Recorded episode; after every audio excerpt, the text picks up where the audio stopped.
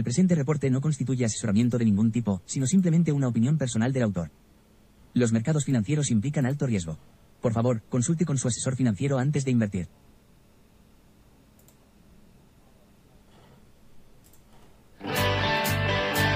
Muy buenos días, ¿cómo estás?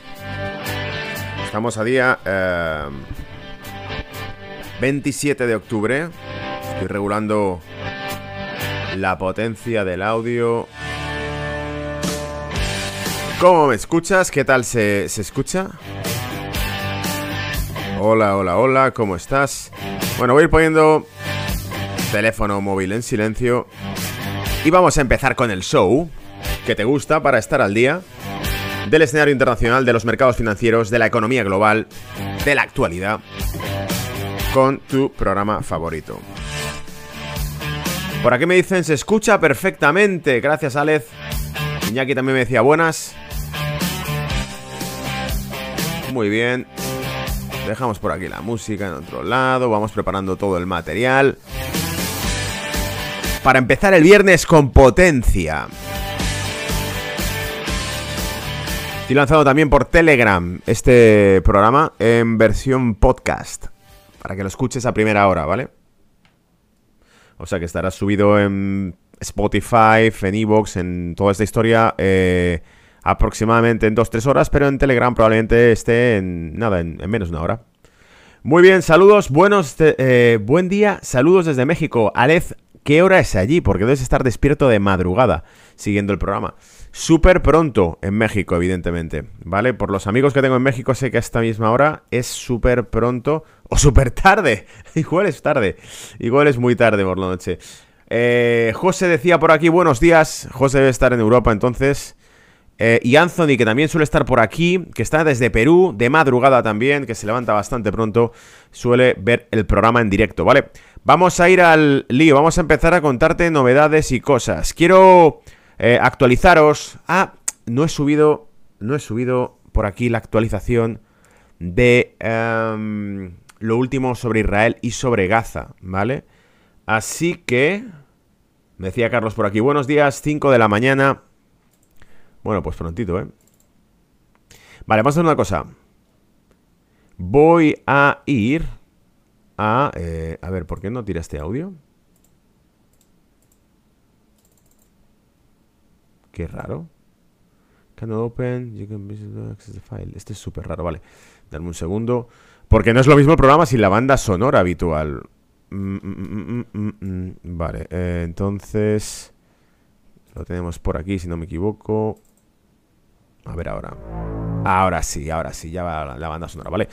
Te decía, eh, voy a hacer una cosa. Voy a mandar desde mis redes la última actualización del conflicto israelí de Gaza también, porque ha habido ataques de Estados Unidos hacia ciertas posiciones iraníes en Siria y también han sufrido ataques eh, los estadounidenses en, eh, en Siria y en Irak por parte de lo que consideran ellos grupos armados por Irán, ¿vale? Eso es importante y vamos a actualizarlo también, así que te voy a dejar un minuto en stand-by mientras lo publico para que lo podamos sacar por la pantalla, ¿vale? Hasta ahora.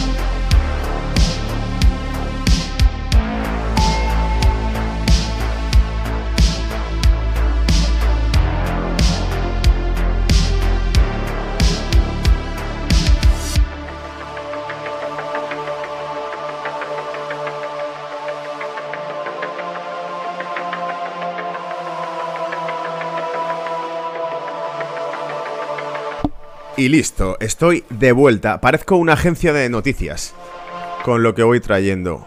Porque leo un montón de data cada mañana para actualizarte de lo último y enterarnos realmente de qué va toda la historia. Esta noche, por cierto, hago cierre de Wall Street en Negocios TV.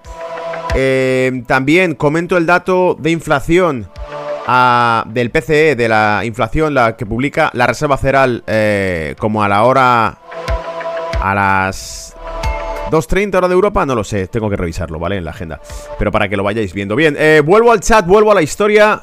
¿Cómo estás? Ahora sí estoy actualizándote todo, incluido la sección de el conflicto de Israel y Gaza, que he hecho una actualización del tema para que lo tengas. me decía por aquí Carlos, son las 5 de la mañana desde Estados Unidos. Aquí todos los implicados en el conflicto están locos por subir la escalada del mismo. A río revuelto, ganancia de pescadores, los mismos de siempre. Sí, estoy viendo, Carlos, cada vez más temas que os estoy publicando en la medida de lo posible, en todo lo que puedo.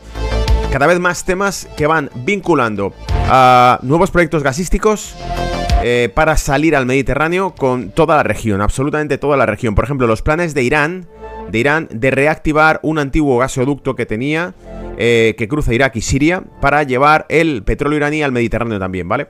Hay de todo aquí, hay de todo. Y por supuesto con soporte de Rusia. Bien, entonces, dicho eso, vamos a las novedades. Vamos a leer la parte corta, primero, que es la parte del conflicto geopolítico, que es la parte de Israel. Me decía por aquí, buenos días Gonzalo, Héctor. Ah, Carlos Nolti también me decía, buenos a todos, dale caña, cañete y buen fin de crack. Héctor me decía, me ha vuelto un poco adicto al programa. Increíble trabajo, gracias Héctor. Venga, pues venga, empezamos con la actualización de la guerra entre Israel y, la región de Gaza, que ni siquiera has estado y que no tiene ni siquiera ejército para defenderlo. El ejército estadounidense ataca dos instalaciones sirias que dice están vinculadas a Irán. Estados Unidos ha declarado que ha atacado dos instalaciones en el este de Siria que considera utilizadas por Irán y sus grupos aliados. Los ataques en defensa propia, los llama, se producen tras los repetidos ataques contra bases estadounidenses en Oriente Próximo desde el estallido de la guerra entre Israel y Hamas el 7 de octubre. ¿Te acuerdas que en este programa te traje esa noticia tan extraña que era que en concreto un dron turco, que al principio decían que era un avión, luego era un dron, un dron turco había sido derribado por un F-16 estadounidense. Y decías, ¿cómo es posible que un F-16 estadounidense derribe un eh, vehículo, un avión de la Fuerza Aérea Turca, de, eh, miembro de la OTAN? Es decir, ambos son miembros de la OTAN. Y si están en la OTAN los dos, ¿cómo es posible que dos ejércitos de la OTAN se estén atacando mutuamente? Y en este caso era porque el dron turco se había aproximado a menos de un kilómetro de posiciones estadounidenses, de soldados estadounidenses, que están ilícitamente, porque el gobierno de Siria ha solicitado que se marchen desde hace años, están ilícitamente en Siria. Nadie sabe lo que hacen allí, pero están en Siria. Incluso el propio Donald Trump trató de sacarlos de Siria y se produjeron sospechosos ataques químicos que justificaban eh, su estancia allí. Cada vez que Trump decía dos ocasiones lo hizo, que iba a retirar las tropas de Siria, que volvían a casa, se producía a los pocos días un ataque químico, y entonces la postura era, que ha habido un ataque químico, hay que dejar las tropas allí, ¿vale? Qué malo es Assad. Eh, esto era un insulto a la inteligencia de aquellos que seguían el conflicto, pero para el resto de la ciudadanía adormecida valía de sobra. Ah, no, es que es que está un ataque químico para no se pueden ir ahora las tropas, vale. El caso es que en ese contexto los Estados Unidos presentes en Siria empezaron a jugar con un grupo, con grupos, con milicias, eh, en este caso kurdas. ¿Qué ocurre? Que a Turquía los kurdos le gustan bien poco porque Turquía tiene, ha tenido problemas con los turcos, en el sentido de que hay grupos que han reivindicado territorios y demás, grupos terroristas turcos, perdón, turcos, em, kurdos, y que a día de hoy Turquía considera que son eh, grupos terroristas. Y eso es importante sencillamente porque hace que Turquía no esté contenta con Estados Unidos porque Estados Unidos duerme con sus enemigos en el noreste de Siria, ¿vale?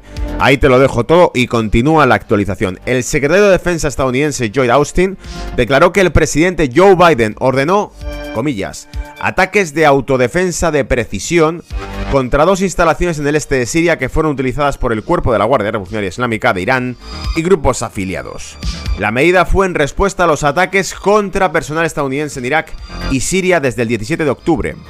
Irán advierte que Estados Unidos no saldrá indemne si se extiende la guerra entre Israel y Hamas. Soldados israelíes llevaron a cabo una otra, incursión en Gaza durante la noche que duró varias horas, dice la radio del del ejército en un post en X.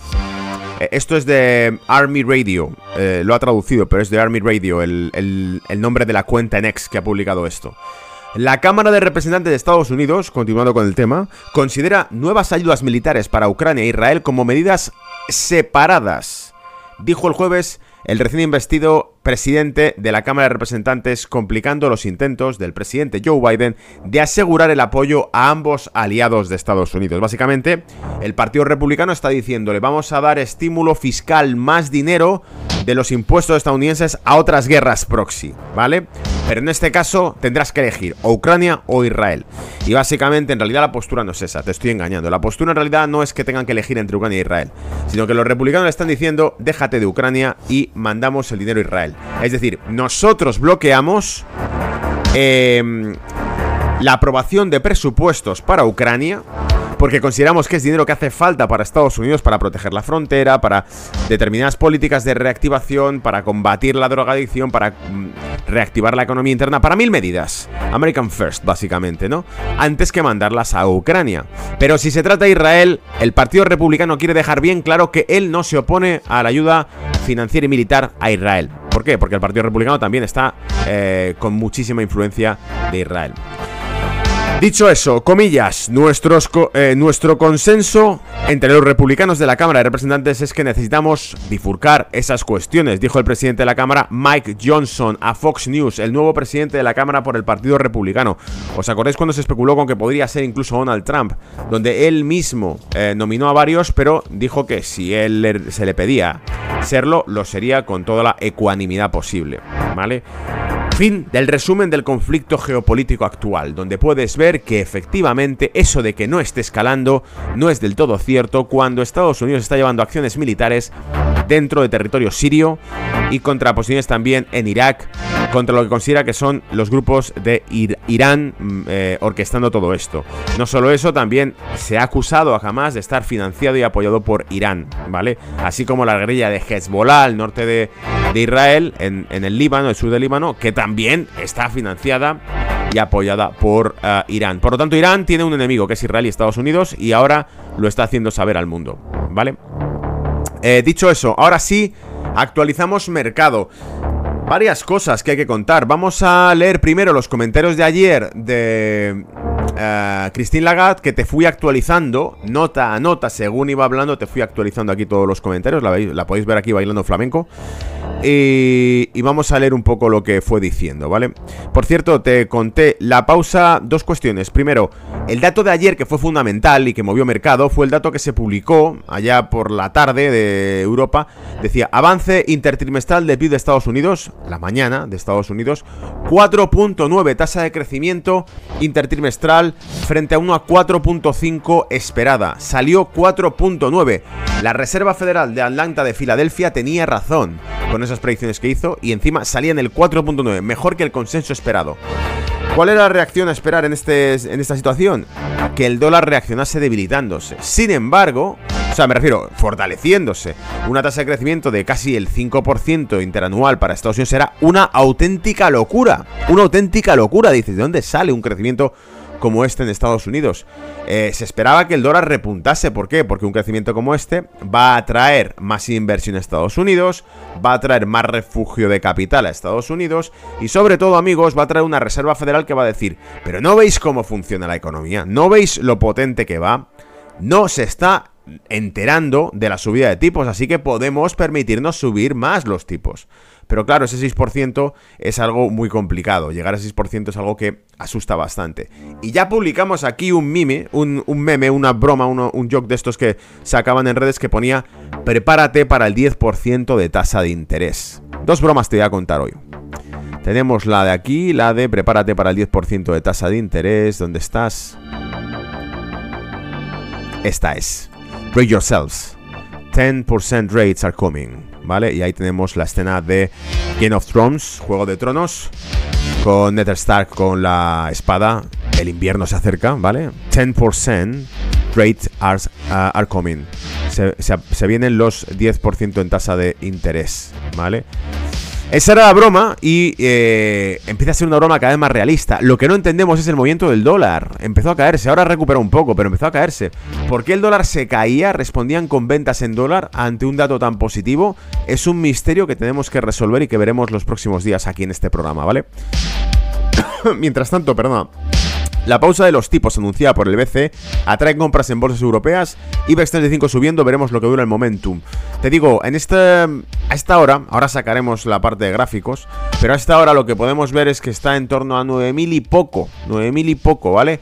Abrió, llegó por encima de 9.000 y corrigió. Y ahora está en 9.000 y poco. Ahora le echaremos un vistazo al mercado europeo con todo esto. Bien, vamos a los comentarios de Christine Lagarde. Vamos al resumen de noticias globales y pasamos ya a la sección de gráficos. Lo primero, comentarios de Cristín Lagarde decía, es probable que la economía siga débil en los próximos meses, no me digas. No me digas, ¿vale? Y por cierto, antes de que se me olvide la última broma que os iba a traer, ante ese 4.9% de crecimiento de Estados Unidos, ah, de la economía de Estados Unidos, este meme. Imagino que habéis visto alguna vez esta imagen ya de la señora que esto es un vídeo que se hizo viral de una, mujer en Estados Unidos en un avión en el que de repente abandonó el avión porque empezó a decir que el que había sentado al final del avión no era real, ¿vale?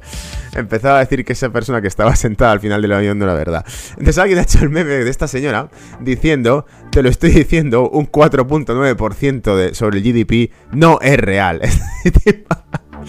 Nadie se cree que esté subiendo el 4.9 el Producto Interior Bruto de Estados Unidos. Han hecho viral el vídeo de la señora en el avión que veía un alienígena o que veía un monstruo diciendo ese ser humano que está sentado ahí al fondo no es real, os lo estoy diciendo, no es real. Pues han cogido el pantallazo, lo han convertido en meme y han dicho, te lo estoy diciendo, el 4.9% de crecimiento del PIB de Estados Unidos no es real, amigos. Esto cuando lo vi yo solo me eh, lloraba de la risa en, en mi cuenta de ex y por eso te lo compartí contigo, ¿vale? Presidenta del BCE, Christine Lagarde, dice, es probable que la economía siga débil en los próximos meses. Ya lo sabíamos, de hecho llego advirtiendo esto durante meses, pero gracias, Cristina. Eh, siguiente comentario que resalté. Los gobiernos deberían dar marcha atrás en las medidas de apoyo energético. Y aquí os digo, lo de siempre. Aquellos que diseñan la política monetaria y que se ocupan y son responsables del círculo de dinero, acusan a aquellos que son responsables de distribuir el dinero. Es decir, ellos crean el dinero, la política monetaria, el Banco Central Europeo. Pero culpan a aquellos que distribuyen ese dinero de los problemas de la economía. Es decir, la política fiscal. Es decir, la clase política. Y si tú le preguntas a la clase política de quién es culpa esto, alguno te dirá también que es de la política monetaria, de una inyección masiva de dinero. Por lo tanto, se acusan mutuamente los unos a los otros de esto. Porque lo que Christine Lagarde decía de que los gobiernos deberían dar marcha atrás en las medidas de apoyo energético se refería a que corten el grifo del estímulo fiscal que se activó durante la crisis de la subida de precios, ¿vale? Siguiente punto, dice, no se discutió el PEP, el apoyo monetario de activos públicos y privados desde la pandemia no se cuestiona, sigue activa una ayuda implícita, un estímulo monetario implícito que no se quiere tocar ni mencionar, ¿vale? Cuando se le preguntó sobre esto dijo que no, que no se va a hablar de esto, ni se va a eh, reformar absolutamente nada en ese sentido. Presidente del BCE eh, decía, una suspensión no significa que no volvamos a subir las tasas de interés. Y por eso es como decía yo, no cantéis victoria. Es decir, nos está diciendo, eh, eh, tranquilos, eh. No tampoco os subáis a la parra. Que no vayamos a subir tipos ahora no significa que no lo hagamos eh, en un futuro. Así que que nadie se confíe, por supuesto. ¿Por qué? Porque el mensaje podía ser aquí. Ya está, les da miedo, los datos macro de Europa son malos y no se atreven a continuar con su subida de tipos de interés. ¿Por qué? Porque les da miedo. Y para que quede claro que no nos da miedo es como, no voy a subir tipos, ¿eh? pero que sepáis que puedo hacerlo en un futuro si quiero. Vale, tú misma. Eh, decía también, hay señales de que el mercado laboral se está debilitando. Y además se continuaba y decía, la debilidad de la demanda, la restricción de la financiación, están frenando el consumo. Y aquí lo que me llamó la atención es que esto lo decía como algo de, como un alivio. Es decir, estaba dándonos malos datos para Europa como algo de, que, que para ella significaba un alivio porque la eximía de tomar decisiones. Tipo, fíjate qué bueno que está aumentando, eh, se está debilitando el mercado laboral, por lo tanto va a aumentar el paro en Europa, eh, está cayendo el consumo y eh, se está restringiendo la financiación. Buenas noticias, ¿verdad? ¿Por qué? Porque significa que entonces no tengo que tomar ninguna decisión. Porque si los datos fuesen buenos tendría que decidir si hago o no algo. Pero como los datos son malos, entonces me quedo sin hacer nada. Stand-by. Stand-by. Vale, stand-by. La Reserva Federal tiene un problema. ¿Por qué? Porque los datos macros son muy buenos. Por lo tanto, empuja a la Reserva Federal a decirle, mira, mientras la inflación no baje del 3.7 al 2, tú sigues restringiendo la liquidez. Pero el BCE dice, yo tengo suerte, los datos de Europa son muy malos y por lo tanto no tengo que tomar ninguna decisión. ¿Vale? ¿Entendéis? Este es el mensaje un poco que parece que aliviase, que los malos datos de Europa sirvan de pretexto para que no tomen decisiones en política monetaria. ¿Cómo lo ves? ¿Vale? Bien, ahora sí. El repaso de las noticias macro globales, China, Estados Unidos, Europa y Japón. Vamos a ver cómo está el mundo, ¿vale? He soltado un Quijote. Trato de hacer un resumen, pero he soltado un Quijote, ¿vale?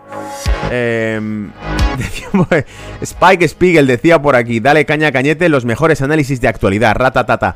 El ratatata son las metralletas que soltamos cuando llegamos a objetivos en mercado, pero amigos, no tengo aquí la mesa de mezclas con, con el sonido de las metralletas, ¿vale? Habrá que eh, conformarse con la dulzura de mi voz contándote la novedad del, día, ¿vale? Primera noticia de eh, Macro News, actualidad de mercados. Lo primero, China. Y dice así. Los beneficios de la industria china se recuperaron por segundo mes consecutivo en septiembre, gracias a las políticas de apoyo del gobierno. En los nueve primeros meses, los beneficios cayeron un 9% respecto al año anterior, frente al descenso, descenso, es decir, frente a la caída del 11.7 registrado en los ocho primeros meses.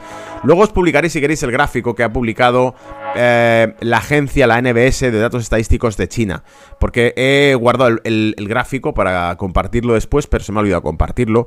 Eh, o sea que incluso eso te lo publicaré luego en X, ¿vale? Para que lo tengas. A lo que voy. Em, no es que no haya ido bien, es que caen menos de lo que caían. Es decir, ha habido una contracción de los beneficios industriales del 9% y dicen, buena suerte, ¿por qué? Porque la anterior era del 11,7%, ¿vale? Los beneficios de la industria se recuperan trimestre a trimestre eh, y crecieron un 7.7 en el periodo julio a septiembre frente a los descensos de los últimos eh, trimestres anteriores, pero los dos eran negativos, ¿vale? La caída de los precios se produjo eh, perdón, de producción el mes pasado indicó que algunas empresas industriales chinas seguían recortando precios para promover las ventas, lo que supuso un lastre para los ingresos y los beneficios industriales globales. Es decir, siguen reduciendo, van a una guerra de precios y siguen reduciendo los precios para que eh, de este modo, pues evidentemente consigan eh, presentar datos positivos en cuanto a ventas y actividad. Sin embargo, reduce el beneficio. El revenue se cae cuando reduces los márgenes ganados en el producto. Vendes más, pero generas menos revenue, ¿vale? Ese ha sido el resultado de todo esto. Y te dice, según un desglose de los datos de la NBS, la Agencia de Estadística de China, los beneficios disminuyeron a ritmos más suaves tanto empresas estatales del 11.5, caían al 11.5, ahora caen al 16.5 de enero a agosto, perdón, como el sector privado del menos 3.2 al menos 4.6. Es decir, caía la empresa pública las, industrias estatales de China caían al 16,5 entre enero y agosto para caer ahora al 11,5. Se ha frenado la caída. El sector privado caía al 4.6 en ese mismo periodo frente al 3.2 que cae ahora. Es decir, se está frenando la caída. Pero en cualquier caso, lo que quiero destacarte es que son caídas del beneficio industrial en China. Se espera que la mejora de los beneficios industriales se mantenga en los próximos meses, en parte debido al efecto eh, retardado de la reactivación macroeconómica nacional, añadió. Es decir, el comentario que estaba leyendo yo aquí, que era a través de Reuters, preguntando a listas de China, especificaba que eh, en principio la idea es que esta desaceleración en las caídas de los beneficios industriales siga hasta terreno positivo porque cuenta con los estímulos macroeconómicos que ha aplicado eh, la autoridad, el Banco Popular de China y el gobierno, ¿vale? Los últimos datos apuntan a una estabilización de la segunda economía mundial, que creció a un ritmo superior al previsto en el tercer trimestre tras una rápida pérdida de impulso después de un breve repunte tras la crisis. Pero los crisis de COVID, de, pandemia, se entiende. Pero la persistente debilidad del sector inmobiliario, afectado por la crisis, sigue siendo el lastre importante para la economía y los beneficios empresariales. Es decir, pese a todo, el gran problema de la economía china sigue siendo un sector inmobiliario súper apalancado que tienen que ir enfriando y no saben cómo. Esto es como lo de la serie de Chernóbil. El reactor número 4 es el sector inmobiliario de China, ¿vale? Nunca se me había ocurrido esta metáfora, excepto en este directo, pero creo que va muy bien con el tema, ¿vale?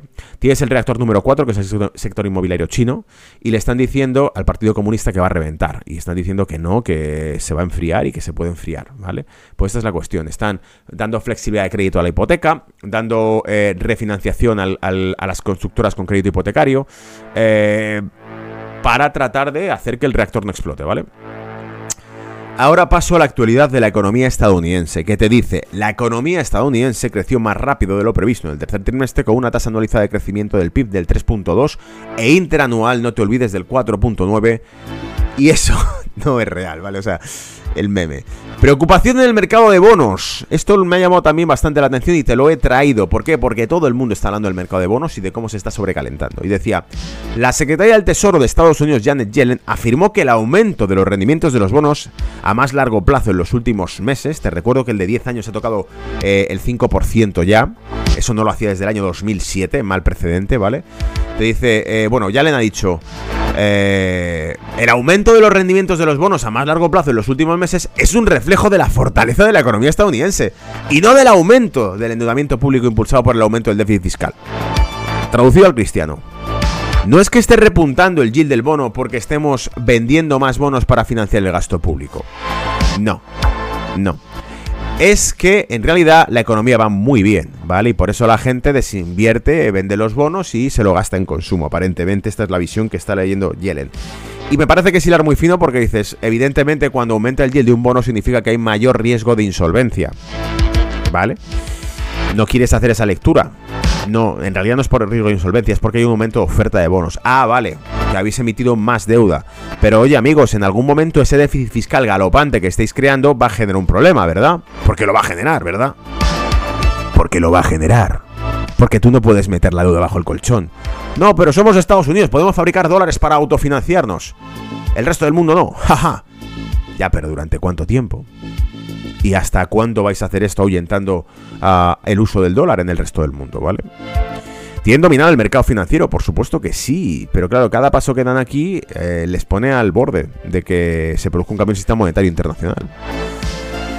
Acordaos de las palabras de Putin que leímos aquí hace la semana pasada creo que fue, eh, las que dio a los medios de prensa chinos, que dijo que más o menos, tal, tal como lo recuerdo, te hablo de memoria, algo así como que Viene un cambio en el orden mundial, eh, vamos hacia un mundo multipolar, eh, algunos podrán promover este cambio y algunos harán lo posible para impedirlo, pero el cambio se producirá, ¿vale? Tercer punto, vamos a Europa. Europa. El Banco Central Europeo puso fin a su racha de subidas de tipos de interés alegando su preocupación por el crecimiento económico. El BCE ha subido los tipos a un total del 4.5% desde el julio 2022 para combatir el crecimiento desbocado de los precios, pero el mes pasado prometió una pausa, ya que los costes de endeudamiento máximos históricos están empezando a, hacer mella en la economía. No solo eso, también la esperanza de que eh, la inflación se mantenga descendente. La tenemos ahora mismo en el 4.3, si no me equivoco 4.3, correcto, madre mía, qué crack soy. Frente al 4.5 tasa de interés. Es decir, ahora mismo sí hay un rendimiento positivo del, dinero en Europa. A ver hasta cuándo lo mantiene. ¿Por qué? Porque vas a ver que hay riesgos ahora, ¿vale? Eh, te dice, em, la presidenta del BCE, Christine Lagarde, insinuó que la política monetaria se mantendría estable, pero no ofreció demasiadas directrices al respecto, incluso, incluso dejó sobre la mesa la posibilidad de una subida de tipos, que ya os lo he comentado yo aquí con los comentarios frescos que fui publicando ayer en mi cuenta de ex. El euro cayó inicialmente frente al dólar estadounidense antes de moderar parte de su caída y situarse en el, en el 1.530 dólares. Eh, un 0,30% menos. Los rendimientos de los bonos de la zona euro cayeron, al igual que el diferencial entre el rendimiento del bono italiano y alemán a 10 años. Aquí lo preocupante es, ¿cae el rendimiento de los bonos? Eso era de esperar, ¿vale? Pero, porque se, vende bono europeo, no va a continuar la política dura, no va a continuar la política de tipos, entonces vende bono europeo porque la zona euro empieza a estar en apuros. Sin embargo, que aumente el diferencial entre Alemania e Italia sigue siendo algo nuevo desde 2011. 2000, de 2011 a 2012 fue la crisis de deuda y primas de riesgo.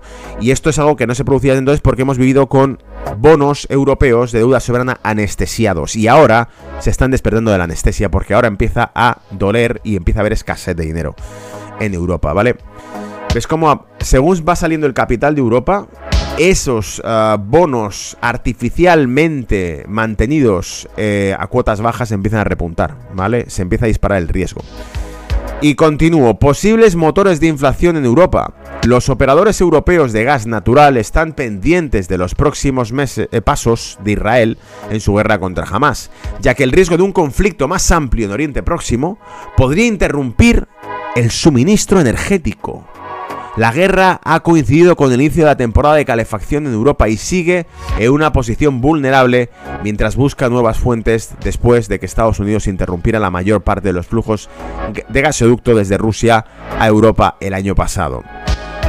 Los precios del gas natural en la Unión Europea han subido en las últimas semanas, lo que pone de relieve que las dependencias de las importaciones de GNL estadounidense no están exentas de riesgos. Capital Economics citaba esto.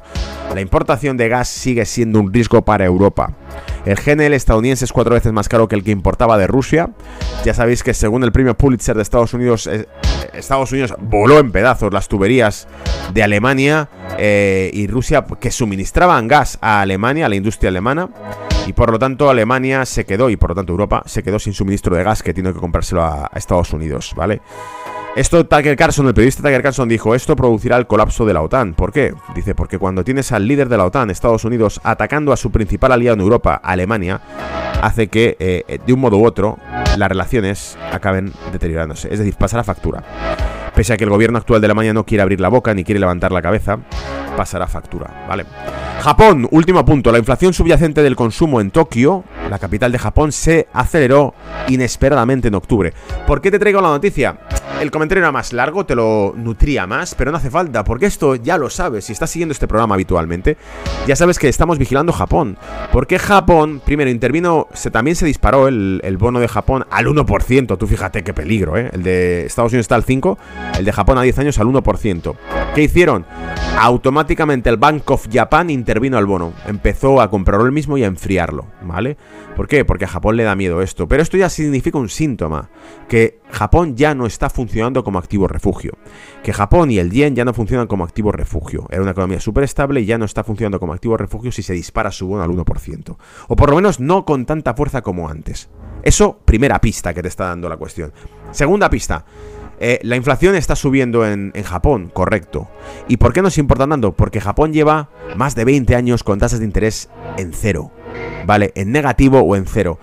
Por lo tanto, si Japón se ve forzado a tomar una decisión en política monetaria, vais a ver algo que no habéis visto en 20 años, que es una subida de tipos de interés en Japón eh, o un cambio en la política monetaria de Japón.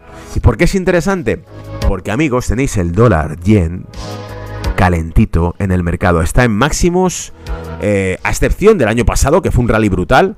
Los últimos uh, 30 años no ha estado en los niveles que se está aproximando ahora el yen. 30 años, porque estamos hablando de niveles de los años 90, cuando el dólar eh, yen estaba en torno a 150 y pico, 160. Estamos a las puertas del 150. Está llegando a zonas que no se han visto nunca. Por lo tanto, carga la escopeta. ¿Por qué? Porque lo estamos avisando. Esos cortos eh, en dólar contra yen pueden ser un rally que dure meses de recorrido, ¿vale? Meses. Y ahora que estamos hablando de cortos es cuando toca, por supuesto, pasar a los gráficos, ¿vale? Así que venga, eh, por cierto, otra cosa que comenté aquí también en redes hace nada, hace unas horas. El único primer ministro de Israel que firmó un acuerdo de paz con Palestina, Isaac Rabin, fue asesinado por radicales sionistas llamado, eh, por el radical sionista llamado eh, Yigal Amir, ¿vale? Es decir, el propio primer ministro de Israel fue asesinado por un radical israelí cuando firmó un acuerdo de paz con Palestina, ¿vale? Los acuerdos de Oslo, si no me equivoco, en 1995, ¿vale? Eso 95-98, creo que le mataron en el 98, pero bueno, pero fue el que firmó el acuerdo. Brutal, esto nos da una idea de cosas que no sabías sobre el conflicto. Amigos, eh, leo por aquí el chat y cerramos, ¿vale? Eh, voy al chat, me dicen... Héctor me decía se había vuelto adicto al programa. Uh, Spike Spiegel me decía dale caña gañete. Uh, Alexis me decía en YouTube por aquí también en el chat. Buen día Gonzalo desde Argentina. Y me decía, algún día soñamos con ir a visitarte. Te seguimos siempre atentos a tus análisis. eh, a diario, crack. Muchas gracias, Alexis. Todo un placer. Bueno, con ATFX he hecho algún viaje que otro por allí, por la amada Hispanoamérica. He estado en México, eh, tengo amigos en Colombia, eh, tengo amigos también en Argentina. Así que toca. Y en Chile, tocará visitar en algún momento eh, estas zonas, ¿vale? Lo tengo pendiente, es un sueño. Bueno amigos, corto aquí la historia, el reportaje para meternos en sección gráficos en nada, en un, un minuto o dos arrancamos con gráficos, ¿vale? Suerte con el viernes, que pases buen fin de semana y nos vemos en las redes sociales porque esto está calentito. Y recuerda, si no lo está, si te está gustando, dale like y suscríbete al canal para saber que hay una audiencia que valora el tiempo invertido en estos reportes que te voy trayendo frescos, ¿vale? Hasta luego.